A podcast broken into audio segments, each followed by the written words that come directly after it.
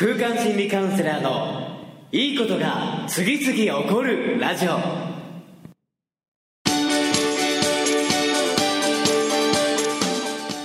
いいことが起こりまくっている世界中のリスナーの皆様。おはようございます。空間心理カウンセラーの伊藤裕二です。え今日も朝6時から3分33秒でいいことが次々起こるラジオお届けしていきます。え今日はですねリスナーの方からのお便りを読み上げていきながらいいことが起こったらいいことが起こったと言葉にする報告するというテーマでお届けしていきたいと思います。え、ね、これ何かね、いいことが起こった時、多くの人は悪いことが起こったら悪いことが起こったという人は多いのですが、いいことが起こった時ほどいいことが起こっていると表現するってめちゃくちゃ重要だと僕は思っています。常に僕はそれをやるようにしているんですけども、今日はですね、埼玉県在住のハンナさんより、えこんなメッセージをいただきました。え伊藤裕二様、今日のメルマガ心待ちにしておりました。え嬉し泣きありがとうございます。顔文字ですね。早速ポチ。関係ないけど今電話があり通話時間が33秒キャー楽しみすぎる。いやいいですね。これちょっと読み上げるのも感情をねもっと入れないとと思ったんですけど、えー、いいことが起こる。次々と起こるぞ。家の雨、えー、の保険あ雨保険直すのに保険が出ることになり、えー、57万本当に入金してた。やったいいことが起こる。次々と起こるぞ。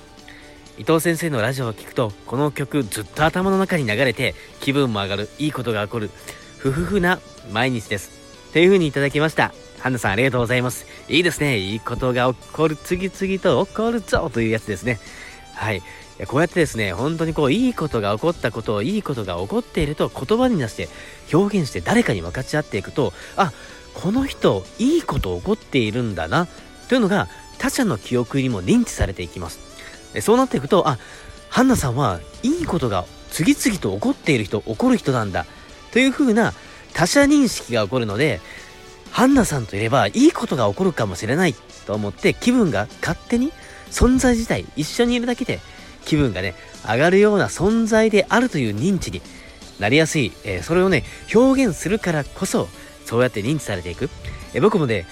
会うたびにどんな人に対してもね、出会うたびに、いや、伊藤さんといたらエネルギー上がりますねとか、伊藤さんといたらどんどんいいことが起こりますっていうね、本当に言われるんですけども、それは僕がね、いいことが起こってるのを言っているし、いいことが起こるようなエネルギー感で過ごしているし、そのね、外に表現してる。